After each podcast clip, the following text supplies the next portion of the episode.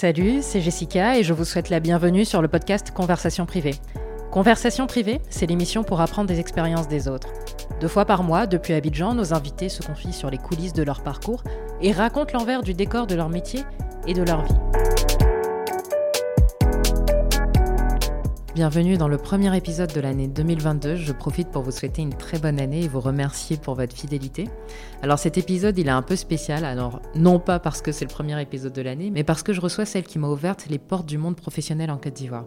Elle est aussi celle qui m'a fait découvrir l'univers du podcast. Elle s'appelle Corrideo Jobela et est directrice de la banque des particuliers chez Ecobank. Dans cet épisode, on a parlé des bienfaits du sport dans sa vie, des clés pour réussir sa prise de poste, et on a parlé également d'éco-banques, d'intégration financière, d'inclusion financière et des nouveaux acteurs que sont les fintechs. S'il y a bien une personne qui a pour priorité le client, c'est bien Corédé. Elle a une forte culture client qu'elle a appliquée dans l'alimentation, dans les médias et qu'elle continue aujourd'hui d'appliquer dans les services financiers. Et elle nous expliquait avec des cas très concrets comment elle a infusé cette culture client chez Galina Blanca ou encore Canal+. Que ce soit dans son travail ou dans ses pratiques sportives, on retrouve toujours chez Corédé des traits communs que sont la performance, la discipline et la constance. Et j'espère que vous le sentirez autant que moi en écoutant cet épisode. Je vous souhaite une très bonne écoute et rendez-vous au prochain épisode.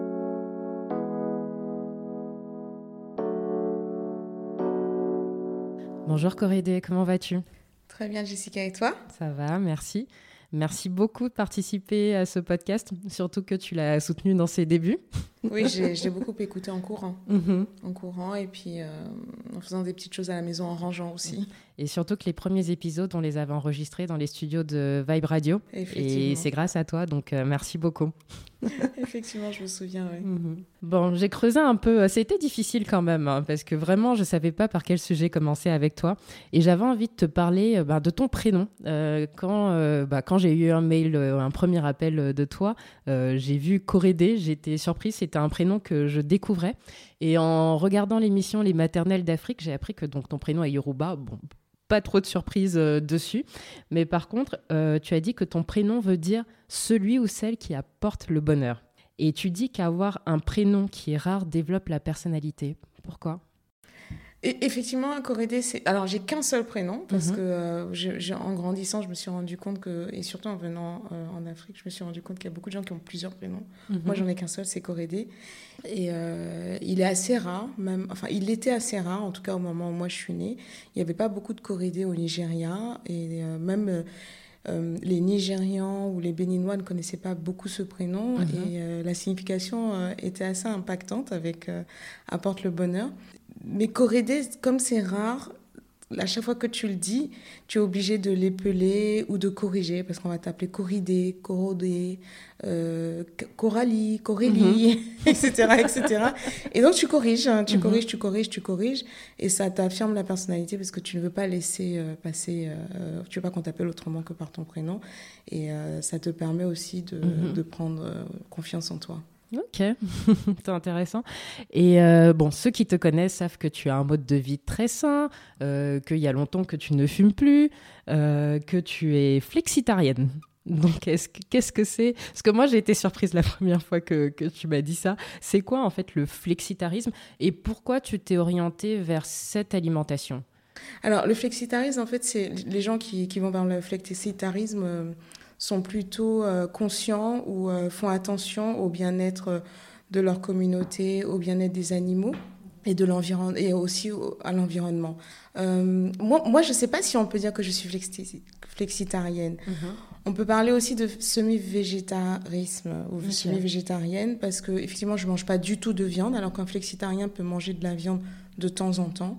Il fera juste attention à manger de la bonne viande, mhm. de la viande qui, euh, qui vient euh, de, de, pas très loin, et puis de la viande qui, euh, enfin, d'un animal qui n'a pas souffert pour, pour mhm. devenir arriver dans son plat. Donc moi j'en mange pas du tout. J'ai mhm. complètement arrêté la viande et je mange du poisson de temps en temps. Donc on peut dire que je suis semi-végétarienne ou on peut aussi dire que je suis pescatorienne, sachant que je ne fais que de temps en temps. Donc je suis euh, flexitarienne donc c'est vraiment ma définition à moi.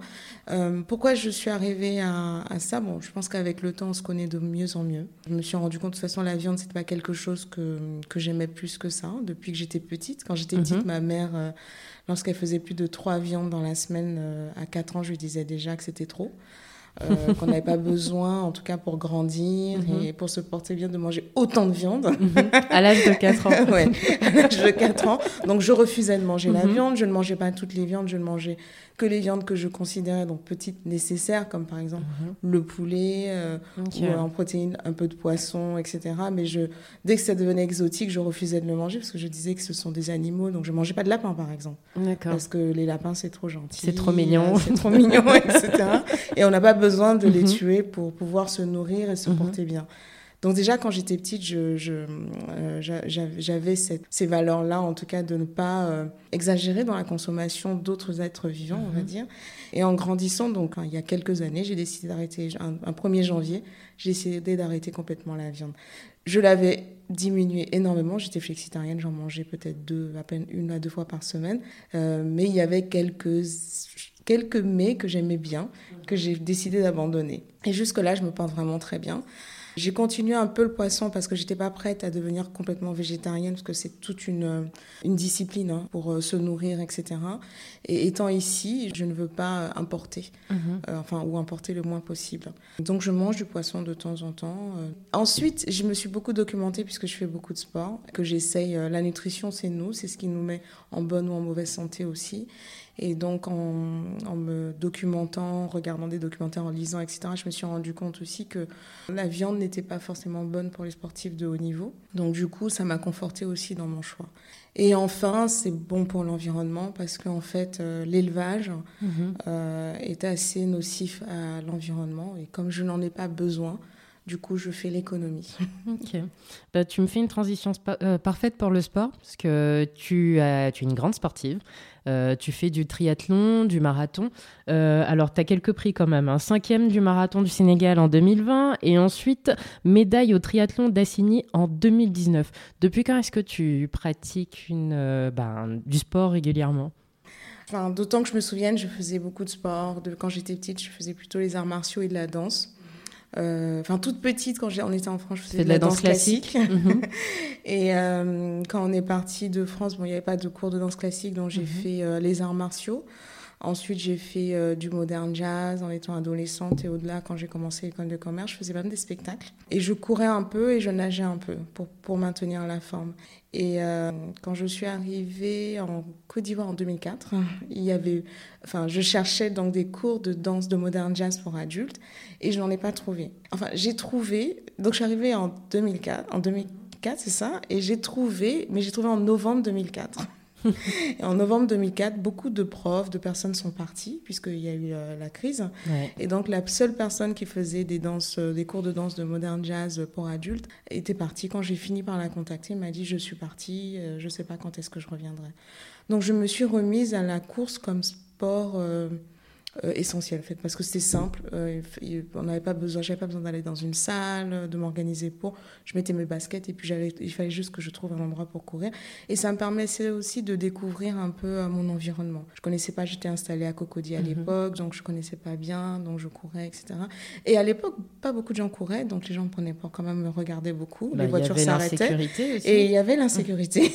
Et il y avait toujours quelqu'un qui me dit je t'ai vu courir hier. Et tout tellement il y a aujourd'hui vous voyez plein de gens qui courent dans les rues mais je peux vous dire qu'en 2004, il n'y avait pas beaucoup de gens qui couraient dans les rues. Donc, euh, donc j'ai commencé la course à pied, euh, plus pour être euh, resté en forme et avoir une activité, parce que je suis quelqu'un de très, comment dire, très dynamique, ou enfin, je fais beaucoup de choses.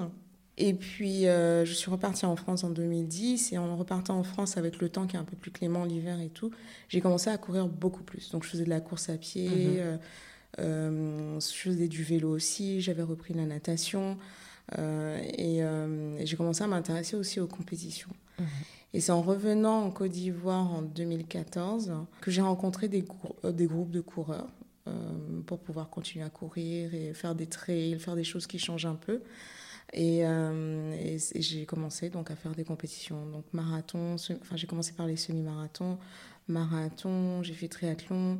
Cette année, j'ai fait un, mon premier, ma première course d'obstacles qui s'appelle le Challenger Race. Je suis arrivée dans le top 10 des, euh, des femmes dans ma catégorie. Bravo. Euh, c'était assez challengeant parce qu'il y avait beaucoup de boue, ça glissait beaucoup, ça montait beaucoup. Il euh, fallait faire beaucoup de, de, d'exercices aussi, de portée, de bras nager sous la boue, etc., etc. Mais c'était très, très, très marrant. Et d'ailleurs, il y, a un, y a un point commun que je retrouve à la plupart des, avec la plupart des invités qui font du sport. Euh, je prends le cas de Tatiana. Euh, elle est fait de la... Alors, qu'est-ce qu'elle faisait? Bah, De la course. Et elle disait, bah, la course, en fait, ça me permet de solliciter beaucoup de puissance pour quelques secondes. Et c'est ce que j'arrive à faire dans les challenges que je rencontre dans la vie. Je vais rassembler beaucoup d'efforts pour deux, trois semaines très intenses. Euh, Mélina, elle disait, c'était plutôt la stratégie que lui avait apporté l'escrime. Puis je pense à un cas plus récent qui est Oli. Euh, lui, c'est plutôt euh, l'esprit combatif euh, dans la vie et, vraiment ben, ne rien lâcher face à l'adversité. Qu'est-ce que toi, le marathon, le triathlon, enfin ou la course, ou ces challenges peuvent t'apporter dans ta vie quotidienne? Alors, ça m'apporte vraiment beaucoup de choses. Et, et quand j'arrête de courir, d'ailleurs, je suis insupportable. Donc, d'abord, ça me permet, enfin, quand je cours ou quand je nage, parce que euh, j'ai eu aussi une période où je nageais beaucoup euh, sur Abidjan. Je, je, je me vide l'esprit et, euh, et, en général, je trouve des solutions. je viens avec un problème et je trouve des solutions parce que lorsqu'on part pour 30, 40, 1 heure, 2 heures de course, enfin, on est soit avec son cerveau ou on, court avec aussi d'autres personnes, on discute, mais tu as toujours un moment où tu es seul. Et là, ça te permet de trouver des solutions à tes problèmes. Donc ça me permet aussi de me canaliser parce que comme je disais, j'ai beaucoup, beaucoup d'énergie. Et, le fait, et je, et je, je m'ennuie assez vite, donc j'ai besoin d'objectifs. Donc du coup, le fait de le faire avec euh, en ligne de mire des compétitions, des marathons, des semi-marathons ou de Là, je suis en train de regarder si je vais faire des ultra-marathons. Sachant que je me blesse beaucoup. Donc, euh, mhm. donc euh, je, vais, je vais essayer de le faire avant mes 50 ans. Mais, mais le fait de faire tout ça me donne une forme de discipline. Mhm. Parce qu'en fait, du coup, euh, je me lève tous les matins, moi. Euh, quand je suis en préparation de marathon ou de compétition quelconque, je me lève 6 matins sur 5, entre 4h45 et 5h du matin. Je fais mon sport, donc ça peut être de la course à pied, ça peut être du yoga, ça peut être aussi du travail musculaire pour pouvoir euh, aborder les impacts, tenir longtemps sur les jambes, etc. etc. je, je mange, je fais attention à ce que je mange. Il y a des choses que je ne mange plus. J'arrête, par exemple, j'adore le fromage.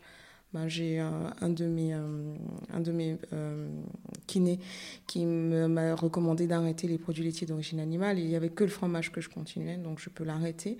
Et je vois vraiment les impacts euh, mhm. après en termes de performance, etc. Donc je, je, discipline, le travail, la valeur du travail, qui est une valeur qui est intrinsèque à, intrinsèque à moi. Je, il faut travailler pour obtenir ce qu'on veut. Et le fait qu'il n'y ait pas de limite, en fait. Parce que quand moi j'ai commencé à courir, je courais pas aussi vite qu'aujourd'hui, ou mhm. je courais pas aussi longtemps qu'aujourd'hui. Et je ne voyageais pas pour aller courir et à obtenir, être dans le, 30, le top 30% de ma catégorie. Mhm. Et le fait d'avoir travaillé, de le faire régulièrement, etc., montre qu'on peut y arriver. je sais que si un jour je, enfin, je travaille, j'ai une vie de famille, j'ai une vie sociale et tout, donc je ne fais pas que courir. Mais si j'étais une sportive et je ne faisais que courir, je pense que j'aurais pu aller beaucoup plus loin. Donc ça, ça, c'est une forme de satisfaction de pouvoir arriver à ce niveau-là. Et c'est marrant parce que euh, jeudi, euh, je courais, donc on a un groupe de coureurs, on a à peu près une dizaine avec des gens qui viennent, qui partent, etc. Jeudi, on a un qui me disait euh, justement qu'il y a deux ou trois ans, il avait fait son premier semi à Abidjan. Et il avait commencé à courir avec nous. Et, pendant qu'on courait, donc il court beaucoup plus vite que moi. Et, ce matin, par exemple, il a fait un 21 quand moi j'ai fait un 13 parce qu'il mhm. s'est mis un objectif à la fin de l'année. Et donc, euh, il disait qu'il se souvenait quand il courait avec moi à 5, 45 euh, minutes euh, par kilomètre, et qu'il n'en pouvait plus au bout de 2 kilomètres, etc. Et qu'aujourd'hui, avec la discipline, parce que je fais des programmes, on se, on, se, on, regarde, on lit tous beaucoup, etc., etc. Il court, enfin, il court à 5,30, quoi. Il court mhm. même à 5,15. Il peut faire un, un, semi en moins de, en moins de, de 1h40 et tout. Donc ça montre que lorsqu'on a la discipline et lorsqu'on on a la volonté, la force et qu'on y croit, qu'on se donne les moyens, qu'on travaille, on y arrive. Il n'y a pas de limite. Et c'est ça que j'aime dans le sport. Si tu t'entraînes, tu y arrives forcément. Mhm. Après, tu peux ne pas être champion du monde, etc., etc. Mais en tout cas, tu arrives à tes, euh, à, tes, objectifs. Et c'est ce que j'aime. Et c'est la même valeur que j'ai au niveau du travail, enfin de la vie professionnelle. Et d'ailleurs, enfin, tu te souviens, puisqu'on a travaillé ensemble, je passais mon temps à dire aux équipes d'aller faire du sport. Mhm. D'aller faire du sport parce que d'abord, ça leur permettait de, de, changer les idées euh, de façon saine, en fait, de faire d'autres choses, de trouver des solutions à leurs problèmes, etc. etc. C'est plus sain aussi pour, euh, pour le corps, parce que c'est vrai que quand on est dans un bureau toute la journée euh, qu'on est assez statique, ben, c'est pas très bon, il faut mhm. pouvoir bouger. Et à Abidjan, on marche pas beaucoup. On prend la voiture ou le taxi ou les transports pour se déplacer d'un endroit à un autre. Et puis, et puis aussi, c'est une discipline qu'on a derrière. Et, et moi, j'ai remarqué, enfin, je touche du bois, mais je tombe jamais malade. Mhm. Je me blesse beaucoup par rapport au sport, donc je vais souvent aller chez le kiné ou chez l'ostéo ou chez le chiro parce que j'ai une jambe qui me fait mal, un genou qui a des problèmes, j'ai des petites opérations de temps en temps, mais je, je, enfin, je tombe rarement malade. Euh, et je pense que c'est le sport. Je pense que c'est vraiment le sport. Et, les personnes que j'ai réussi à amener à faire du sport aussi, pareil, moins de palus, moins de grippe, moins mhm. de mais j'entends ce que tu dis parce que bon, moi quand tu quand tu nous disais ça, en tout cas moi je t'écoutais pas vraiment, euh, c'était vraiment pas ma. je me souviens. c'était vraiment pas mon truc. Je fumais, j'avais pas du tout envie de faire tout ça. Et c'est vrai que ça fait maintenant un an que je fais du yoga euh, 4 à 5 fois par semaine et ça a changé ma vie je vois que, enfin, au début, il fallait me voir en train de faire des châteaux rangas, c'était terrible. Mais maintenant, je sens que j'ai de plus en plus d'aisance dans ce que je fais, de plus en plus de souplesse. J'arrive à mieux respirer, je contrôle mon stress. Mais vraiment, enfin, je vois l'impact que ça a sur un an. Et puis même, ça te permet de te concentrer sur toi-même et ne pas regarder les efforts ou alors je le fais seul aussi euh, donc mhm. je pense que ça m'a beaucoup aidé mais quand j'ai commencé à faire un cours collectif j'ai senti que je me concentrais sur mes propres efforts euh, et donc j'aime bien l'esprit que je retrouve euh, dans cette activité-là. Bon, même si on dit que c'est pas totalement un sport, mais en tout cas c'est une activité physique et, euh, et je, enfin je sens ce que tu veux dire à un autre, à une autre échelle. Mmh. non, le yoga c'est vraiment un sport et mais c'est un sport qui est complet. Mmh. c'est aussi une philosophie de vie. Mmh. Et comme tu dis, la respiration. Moi je du yoga parce que ça m'aide beaucoup. Enfin déjà en tant que coureur, on est très, on perd en souplesse beaucoup. Et donc le yoga permet aussi de, d'apprendre à respirer, euh, de masser en douceur les muscles au mhm. travers de la respiration et puis de, se, de, s'étirer de façon, euh, de, façon correcte en fait. Et c'est à, la, c'est à la fois, enfin ça dépend du type de yoga que tu fais. Moi je fais, j'en fais plusieurs. Ça peut être sportif, ça peut être cardio, ça peut être sportif, mais ça peut être aussi très euh, respirant. Mhm.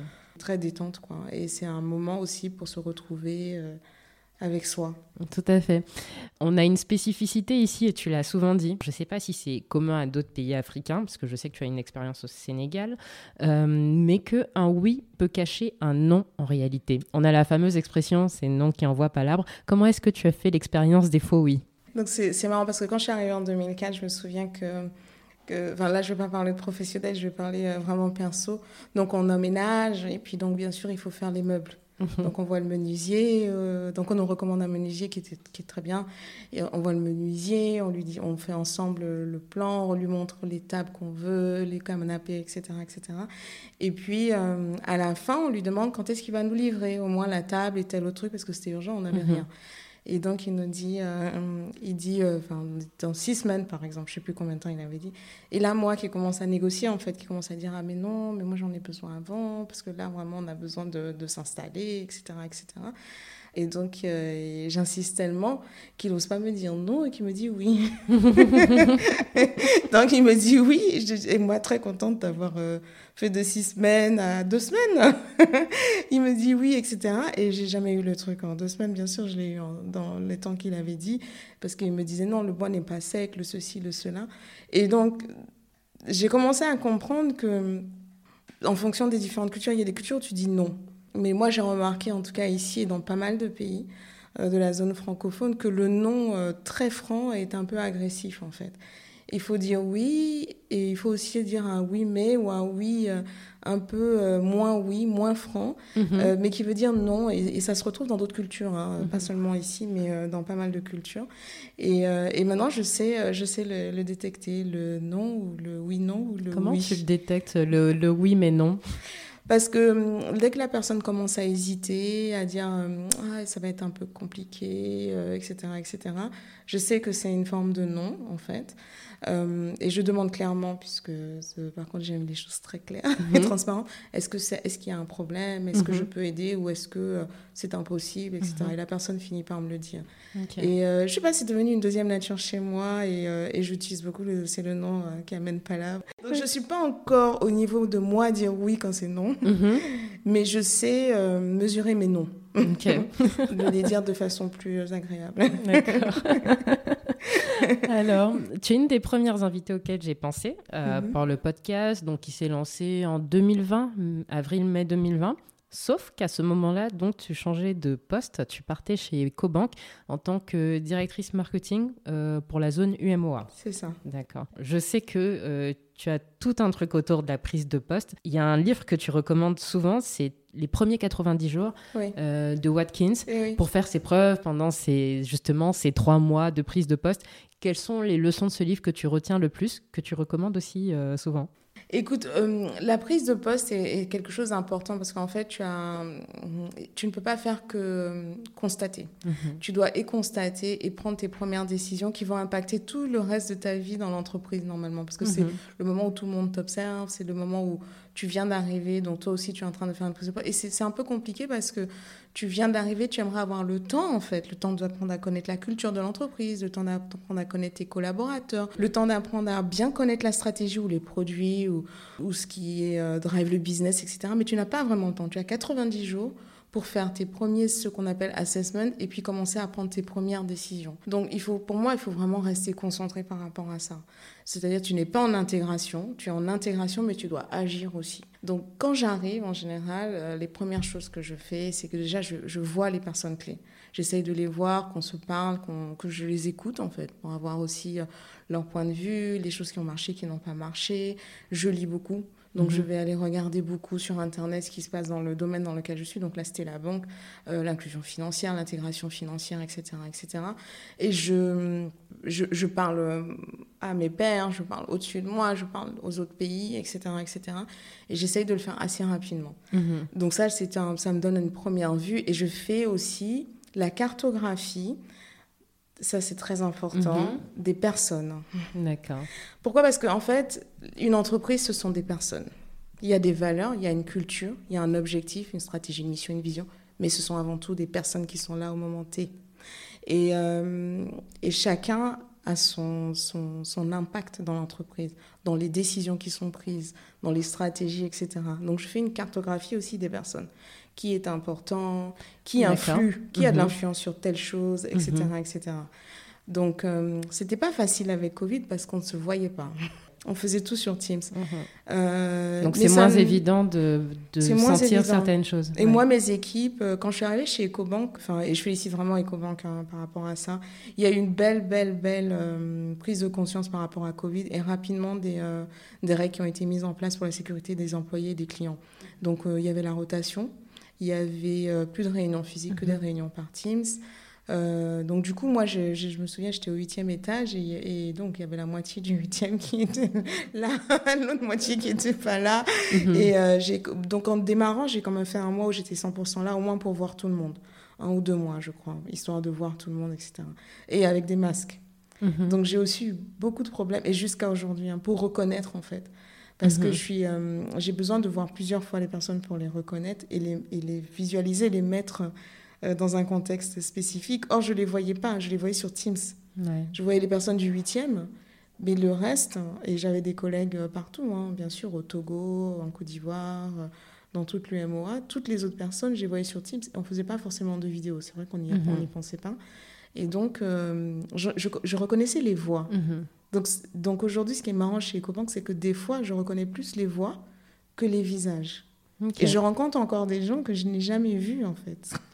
Mais avec qui j'ai travaillé. On a monté des projets ensemble, on a fait des réunions Teams, on s'est mis d'accord sur des principes, des prix, des stratégies, etc on s'est jamais vu.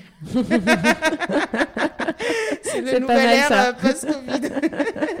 et on est collègues et on rigole mhm. et on se parle sur WhatsApp. Euh, mhm. on s'envoie des blagues, mais on s'est jamais vu. Mais, euh, mais, mais, mais, en tout cas, ça c'est super mhm. bien organisé.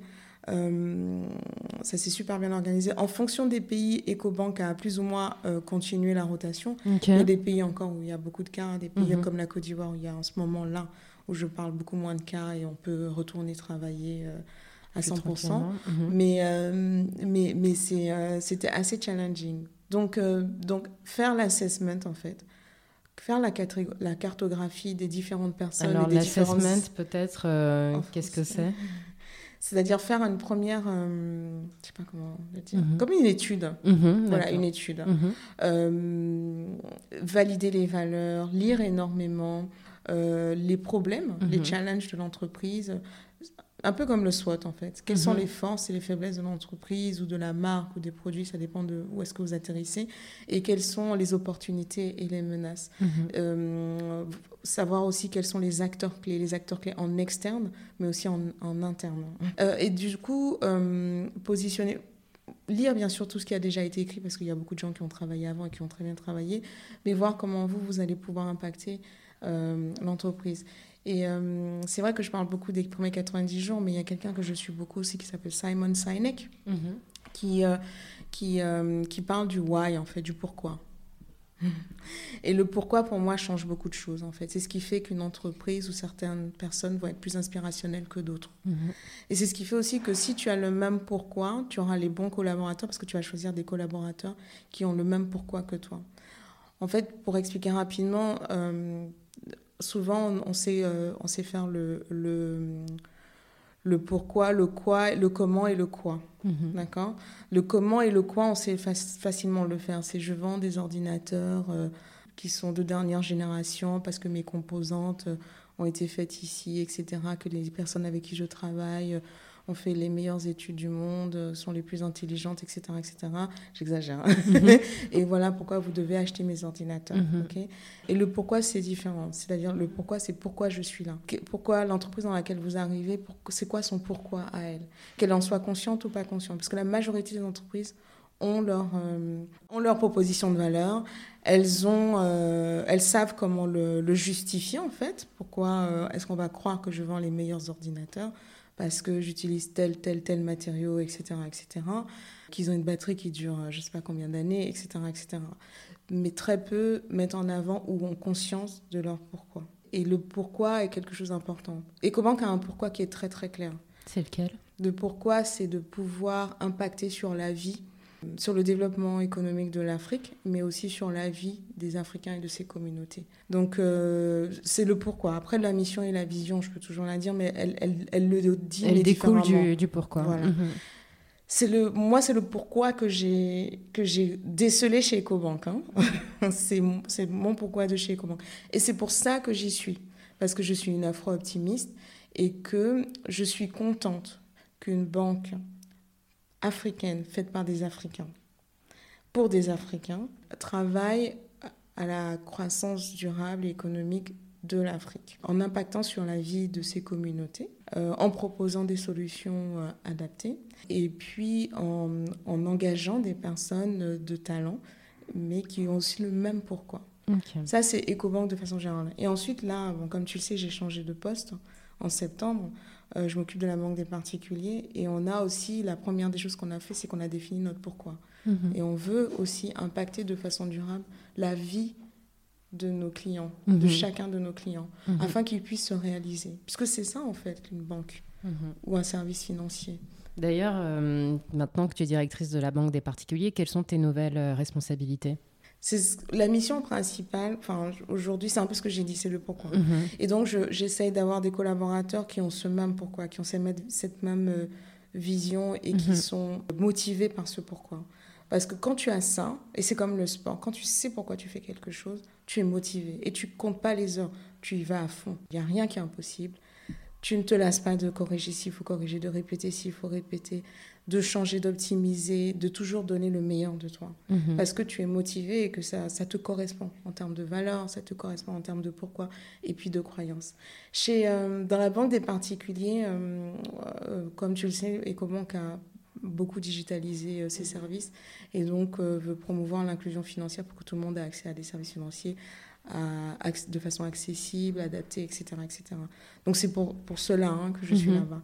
Et je pense aussi que c'est parce que je suis euh, assez euh, centré client, Mhm. customer centric, et que euh, même si je suis pas une banquière de métier, ayant déjà dirigé des business units, des filiales, etc., et, et ayant un peu, ayant travaillé dans tout ce qui est digital, donc je peux en tout cas insuffler ça. Ça changer des, il y a des équipes qui sont là depuis longtemps et qui ont en tout cas l'expertise euh, Mhm. euh, de la banque. Donc je viens pour que ensemble avec l'équipe, on puisse impacter durablement la vie de nos clients, qu'on leur offre leur, le meilleur service euh, au moment où ils en ont besoin et comment ils, en, comment ils veulent le service. S'ils veulent, le veulent via le téléphone, ils peuvent le faire. S'ils le veulent en se déplaçant juste à côté de chez eux aussi, donc c'est ce qu'on appelle des points express, ils peuvent le faire aussi. S'ils veulent aller à la banque, ils peuvent le faire. S'ils veulent un conseil, ils ont des conseils pour se le réaliser. Et d'ailleurs, enfin, quand tu entrée chez EcoBank, et que j'ai vu le communiqué euh, Ojobela, euh, directrice marketing euh, Zone UMOA, j'étais pas du tout étonnée parce que quand j'ai travaillé dans ton équipe, tu avais une obsession, c'était justement l'expérience client customer centric et ça revenait très souvent et c'est donc euh, pour moi c'est vraiment pas un hasard euh, enfin et, tu le sais tu le sais beaucoup mieux que moi et je me souviens quand je travaillais euh, tu disais souvent alors tu le disais pas forcément en ces termes mais en tout cas moi je l'ai compris de cette manière c'est que ne pas être orienté client, en fait, c'est une des plus grandes menaces de ton business. Oui. Et euh, comment cette approche, tu l'as concrétisée? Alors, je sais comment, tu nous as expliqué comment tu le fais euh, chez, chez EcoBank, mais comment tu l'as concrétisé dans tes précédentes expériences? Je pense à Galina, à Galina Blanca, à Canal+, à la Gardère Active. J'ai euh, alors tu, tu sais Jessica moi je considère que j'ai beaucoup de chance parce que Mhm. à chaque fois que j'ai choisi un travail en général quand j'y suis restée c'est parce que le, on avait le même pourquoi en tout cas Mhm. j'étais en accord avec les valeurs de la boîte quand j'étais par exemple chez Gaina Blanca je venais de revenir en Afrique et j'avais donc euh, euh, j'étais contente de travailler sur le terrain au travers de toute l'Afrique subsaharienne et de rencontrer les femmes parce que c'était des bouillons culinaires hein, c'est la Mhm. marque Jumbo mais très rapidement, j'ai fait donc mon fameux 90 jours. Et euh, ce que j'ai ressorti de mon 90 jours, c'est que euh, les produits n'étaient pas toujours adaptés Mhm, au goût mhm. euh, des, euh, de nos communautés, que ce soit au Mali, en Côte d'Ivoire, etc. Euh, il y avait donc un produit qui marchait super bien, et, mais il y en avait d'autres qui marchaient moins bien parce qu'ils n'étaient pas, ils n'étaient pas adaptés. Mhm. Donc, à l'époque, il y avait donc euh, du R&D qui, Mhm. qui, qui venait aussi de se créer spécifiquement sur le territoire euh, ivoirien pour la Côte d'Ivoire, le Sénégal et plus gros pays. On a amené euh, la société à développer, à mettre en place un R&D beaucoup plus puissant pour qu'on puisse nous faire des bouillons qui sont adaptés aux habitudes culinaires. Et, et par exemple, je sais pas, un truc qui est simple, on met de la crevette fumée dans nos plats. Donc un bouillon de crevette ne peut pas avoir le goût de crevette bouillie. Voilà. Donc c'est pas ça, nous, ça a l'air évident pour nous, mais ça n'a pas forcément l'air évident pour une boîte multinationale qui fait des bouillons de crevettes, euh, Dans le monde 10 000 entier. versions dans Mhm. le monde- monde entier. Donc on a fait toutes les études. On a fait beaucoup d'études. La première des choses, on a dit qu'il faut qu'on apporte des produits qui sont adaptés aux habitudes culinaires des, euh, des femmes. Donc c'est ce qu'on a fait. Donc on a changé, c'est pareil, on a changé le bouillon poulet, on a changé le bouillon crevette et on a aussi lancé des bouillons un peu plus gros parce qu'en faisant toutes ces études, on s'est rendu compte, donc plus en, 20... continu- en con- en cuisine, Voilà, en, en grande quantité, quantité. exactement. Et on était les premiers à le faire, donc c'était du 12 grammes, Mhm. D'accord. euh, ce qui permettait aux femmes de ne plus mettre un et demi, mais de mettre un seul. Mhm. Parce qu'en fait, ce qu'elle faisait, c'est qu'elle faisait un, puis elle coupait l'autre. Après, l'autre n'est pas, euh, il est gardé, mais il peut y avoir des fourmis, etc. Alors qu'avec un seul bouillon, donc 12 grammes, déjà on diminue un peu la quantité, ce qui est mieux. Et puis ensuite, elles avaient euh, le goût qu'elles recherchaient, etc., etc. Et en travaillant, comme je suis toujours, euh, euh, je suis toujours dans cette culture du client qui est importante pour moi, je me suis rendu compte au bout de un, deux ans, une fois qu'on a fini de, de, de, mettre en place les bonnes recettes pour nos cuisinières et cuisiniers, je, me suis rendu compte qu'il y avait aussi un autre souci qu'on pouvait adresser au, travers des produits de consommation courante, qui était l'accès aux nutriments essentiels, dont la vitamine. Donc j'ai fait, j'ai commencé de façon très simple. Déjà le sel iodé. Tous les bouillons n'avaient pas de sel iodé. Certains oui, mais d'autres n'en avaient pas forcément. Donc on a, enfin on a fait du sel iodé dans tous nos bouillons. Donc ça, c'est pas compliqué, donc on, l'a fait. Ensuite, on a fait une recherche sur les vitamines. Quelles sont celles qui n'altèrent pas le goût du bouillon? Parce que euh, ce qu'elle attend, la femme euh, qui cuisine du, du bouillon, c'est que ça, enfin, c'est son goût. Tu vois, c'est pas, elle cherche pas un médicament. Donc on a fait pas mal de recherches, on a fait beaucoup de, de, d'études, etc. Et la vitamine A était une vitamine qui était importante qu'on trouve dans tout ce qui est orange, Okay. Et donc, on a, mis, euh, on a enrichi le bouillon à la vitamine. De la même façon que l'huile a été enrichie à la même période, je crois, à la vitamine A et à d'autres choses, euh, la margarine, etc., etc. Mais ça a été un combat. Ça a été un vrai combat en interne. Parce que quand j'ai sorti ça, bon, ben, les, les, Espagnols m'ont regardé, ils ont dit tu es sûr C'était en quelle année? Euh, Ça devait être 2006. Alors, peut-être parce que à, à ce moment-là, je me souviens d'une vague de produits, mais c'était en Europe, euh, de produits, donc, euh, comment, comment on appelle ça, ce terme?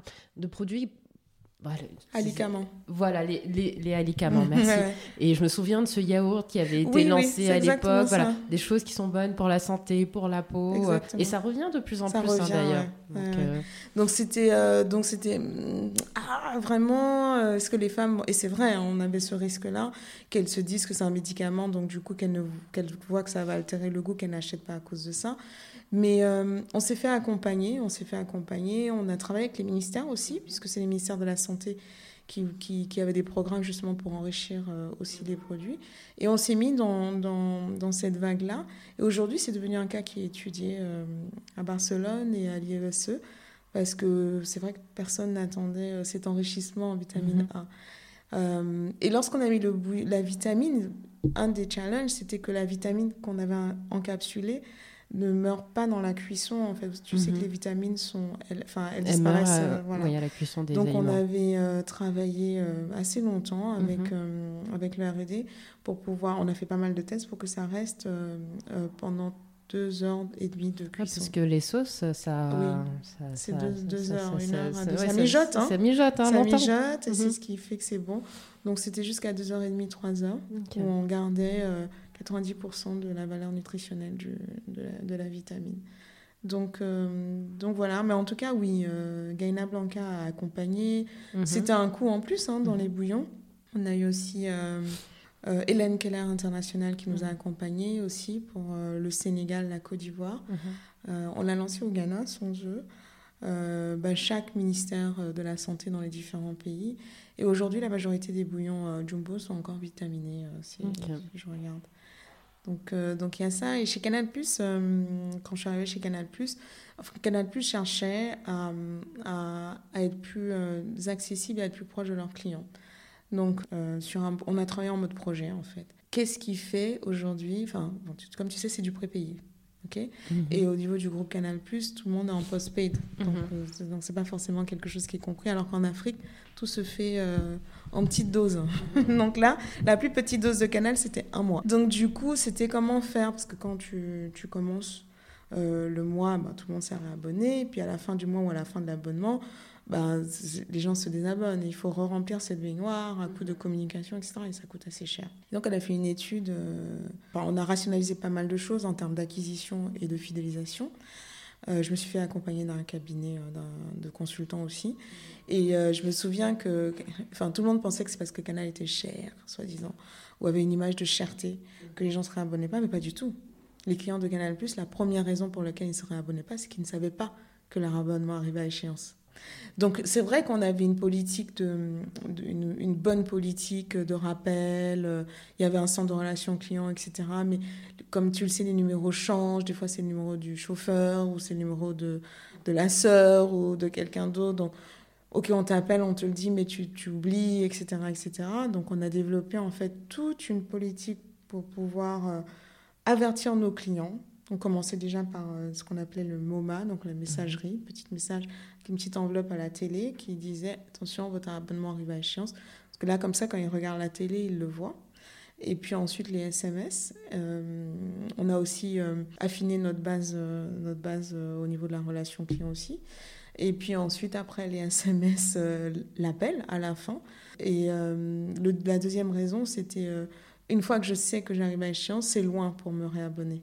Enfin, j'avais dû, il fallait que je, je prenne euh, un taxi ou la voiture, etc., euh, etc. Mhm. Donc, du coup, on a rapproché Canal Plus de nos clients. Donc, on a digitalisé, on a dématérialisé le, le réabonnement. Donc, avec euh, tout ce qui est mobile. On a aussi démultiplié la distribution pour qu'il y ait de plus en plus de points de réabonnement, etc., etc. Après, il y a le contenu. Est-ce que j'ai assez de contenu euh, Est-ce que j'ai envie de me réabonner parce que il y a assez de films, il y a assez de séries, de documentaires en fonction des, des, des, des attentes de chacun. Donc du coup, on a mis en avant le contenu. Parce que c'est vrai qu'il y avait des personnes qui disaient Mais moi, j'ai 100 chaînes, mais il n'y a jamais rien d'intéressant. Mais il y a des choses intéressantes, mais c'est vrai que quand tu as 100 chaînes, tu ne sais, tu sais plus du coup mhm. quoi regarder. Donc, on a mis, euh, voire plus, euh, mhm. qui disait, euh, qui, qui montre un peu tout ce qui se passe dans la journée, dans la semaine et dans le mois, les rendez-vous à ne pas manquer. Et chacun y trouve, que ce soit du sport, de la série, du film, etc., sur les différentes chaînes. Donc, ensuite, on a donc adressé le contenu. Et ensuite, on a simplifié l'offre prix. Donc avant, euh, il y avait plusieurs options, etc.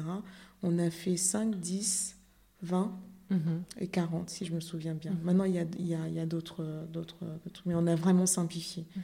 On a vraiment, vraiment simplifié pour une meilleure compréhension de notre client. Donc, on s'est vraiment rapproché de nos clients, plus que ce qui était fait. Et donc, l'objectif, c'était d'atteindre un million de, de clients actifs euh, en janvier 2014. On l'a atteint en décembre 2013. Et ensuite, ils sont passés à 2 millions, etc. etc. Euh, on va revenir un peu euh, au monde de, la banque. Chez Ecobank, vous utilisez souvent le terme d'intégration euh, financière, mais aussi celui d'inclusion financière. Est-ce que c'est la même chose? Non, non, c'est pas la même chose, effectivement. L'intégration financière, c'est un système. Tu sais, il y a très peu de relations inter-États parce que c'est compliqué. Chaque État a ses politiques, que ce soit douanière, euh, financière, etc., etc. Et le fait, donc là, il y a la ZLECA, donc la zone de libre-échange, qui a été lancée. Euh, elle a pris un peu de retard à cause de Covid-19, mais elle a été lancée. Et c'est une super initiative. On va, en fait, euh, grâce à ça, puisqu'il y aura cette zone de libre-échange sera régulée de la même façon, avec les mêmes tarifs, etc., etc. Donc il va y avoir des économies d'échelle. Il va y avoir aussi pour nos champions, nos champions nationaux ou régionaux une vraie euh, euh, possibilité de ne pas adresser seulement un marché, donc ivoirien, burkinabé ou sénégalais, mais tout un marché euh, qui mhm. est panafricain. Donc ça, et ça va démultiplier les échanges inter-africains. Parce qu'il y a plus d'échanges, chaque pays d'Afrique a plus d'échanges en dehors de l'Afrique mhm. que entre, entre, États mhm. africains. Et ça, donc cette zone-là va vraiment permettre d'avoir une vraie intégration financière. C'est une très très bonne nouvelle. Et nous, on prône justement cette ZLECAP de l'accompagnement, etc. D'accord. Et l'inclusion financière, c'est les, personnes. Alors, il y, a deux, deux, façons de voir l'inclusion financière. Le taux de bancarisation dans nos pays est de moins de 30%, mm -hmm. pays de la zone UMOA. Mais parce que c'est bancarisation. Moi, je vais au-delà de la bancarisation. Ce qui m'importe, en fait, c'est que mes clients puissent faire des transactions financières. Ça, c'est la première étape. Et aujourd'hui, plus de 70% font des transactions financières. Ils ne le font pas au travers d'un compte bancaire, mais ils le font au travers d'un wallet. Donc l'inclusion financière, elle a bien commencé. Maintenant, comment est-ce que je peux faire pour que ça permette aussi à nos clients de se réaliser? Donc là, je vois un moyen à court terme. Il faut que tu puisses épargner, en fait. Si tu n'épargnes pas, tu n'as pas accès à du patrimoine. Tu ne peux pas investir dans ton, dans ton petit business mhm. De vente d'atchecker, etc., etc. Donc ça veut dire comment trouver des moyens d'épargner, mais qui correspondent au client. Il n'a pas besoin forcément d'ouvrir un compte bancaire, mais il a peut-être un wallet. Il mhm. peut épargner dans le wallet. Ça peut être un jeune, un jeune étudiant, etc., etc. On a par exemple ouvert un compte qui s'appelle euh, Evolution, qu'on est en train de déployer euh, dans les zones euh, agricoles, qui pour permettre aux agriculteurs aussi, donc c'est un travail, hein, un, travail avec plusieurs partenaires, de, de, de rentrer dans l'inclusion financière. Et donc, une fois qu'ils ont le wallet, électronique. Ils ont un compte. Le compte évolution, c'est zéro franc en termes de, de frais de, gestion de, tenue de compte. Euh, ils ont ce compte, ils ont le wallet, etc. Ils peuvent faire leurs transactions comme ils veulent, vraiment comme ils veulent. Et euh, après, il faut développer des points d'acceptation, etc., etc. Et du coup, ils, sont, ils ont au moins quelque part, parce qu'un agriculteur, il reçoit peut-être, euh, s'il sait campagne cacao, il reçoit peut-être deux ou trois fois beaucoup d'argent. Mhm.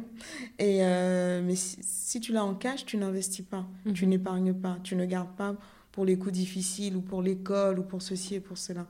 Si tu peux mettre, le mettre quelque part, tu peux faire de l'épargne. Mhm. Demain, tu peux aussi demander un prêt. Donc, euh, donc voilà, c'est l'inclusion financière, elle a vraiment bien démarré. Et, euh, et elle est très large, elle a plusieurs, plusieurs populations exactement, Exactement. Et aujourd'hui, donc, euh, donc ça se concrétise par euh, les agriculteurs, les femmes, les femmes avec le programme euh, élevé. élevé. Exactement. Je sais pas pourquoi je dis éleveur. À chaque fois, je veux Mais dire tout le monde, je sais pas pourquoi. Donc en anglais c'est elevate et en, en français c'est élevé. Mhm. Euh, c'est parce que c'est deux L pour le L. Mhm. Euh, c'est un très très bon programme Mhm. qu'on a lancé l'année dernière, qui a été lancé je crois en novembre 2020. Oui, c'est octobre-novembre 2020 au niveau groupe Mhm. EcoBank. Et en Côte d'Ivoire, on l'a lancé cette année plutôt euh, en, en mars. Mhm. En mars, lors de la journée de la, de la femme. Et donc des droits de la femme. Donc du coup, on, donc c'est un beau programme parce que 90% aujourd'hui euh, de notre économie, c'est des MPME. Mhm. Beaucoup de MPME sont dans l'informel. Et beaucoup de ces MPME qui sont dans l'informel sont détenues par des femmes. Donc comment les aider à formaliser, à entrer dans le cercle vertueux avec euh, renforcement de capacité.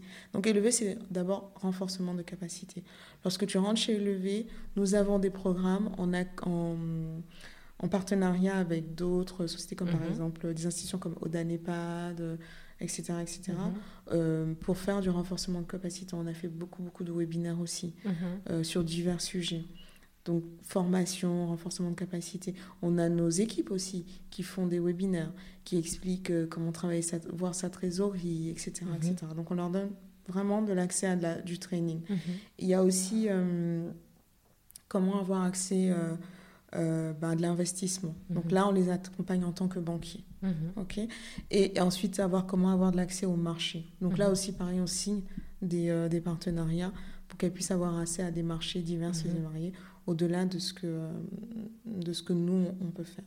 Et normalement, avec ce cercle vertueux-là, les femmes pourront se réaliser, les femmes entrepreneurs. Mhm. Et j'aimerais bien justement parler d'un terme aussi qui revient chez EcoBank. Alors ça, c'est un autre euh, pilier que j'ai vu en ce moment. Euh, alors je ne sais pas si c'est un pilier de votre stratégie, mais je ne suis pas dedans. Mais en tout cas, j'aimerais bien parler des fintech. Quand j'entends EcoBank de plus en plus, bon pour moi EcoBank, euh, que je pense, je voyais à Abidjan dans les années 2000, peut-être même avant, c'est la banque panafricaine et de plus en plus, c'est la banque que j'associe au terme fi- fintech. On va en parler un peu plus, mais déjà le terme fintech, comment est-ce que toi tu le définis? C'est une bonne question. Donc, FinTech, pour moi, c'est euh, une société Mhm. qui euh, apporte une solution financière à un besoin euh, particulier dans la communauté dans Mhm. laquelle nous vivons. Voilà, pour moi, c'est une fintech. Après, il y a tout ce qui est agri-tech, agri-business, etc., Ok. etc. Donc, c'est vraiment des solutions financières. Donc, ça peut être technologique, ça peut être du service, etc., etc. Et donc, euh, pourquoi je vous associe? Parce que je vous ai déjà vu plusieurs fois dans des événements. Euh, dernièrement, c'était l'Africa FinTech Forum, Forum. où vous étiez, je crois, parmi les seules banques à être, pr- à être euh, Mhm. partenaire de, cet événement. Je crois aussi que vous êtes lié à une association des FinTech. Oui. Déjà, pourquoi ce choix d'EcoBank Parce que ce choix est particulier. Les FinTech sont vus par certaines banques, ou en tout cas par euh, certaines personnes dans ce secteur comme une menace. Pourquoi ce choix? Et comment est-ce que vous travaillez avec les FinTech Alors, les, les, euh, donc il y a quelques années déjà, on a lancé la Sandbox qui nous permet de nous intégrer avec des fintech euh, et de pouvoir apporter de nouveaux services. Chez EcoBank, en fait, euh, je t'ai parlé de la, tout à l'heure un peu de, le- du pourquoi.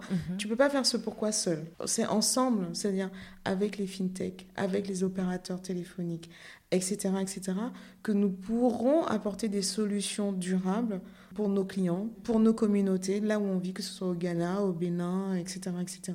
On peut pas, EcoBank ne peut pas le faire seul, une banque ne peut pas le faire seule. Et donc, nous, en fait, on a ouvert, en fait, aux fintech. Et on travaille avec des fintech.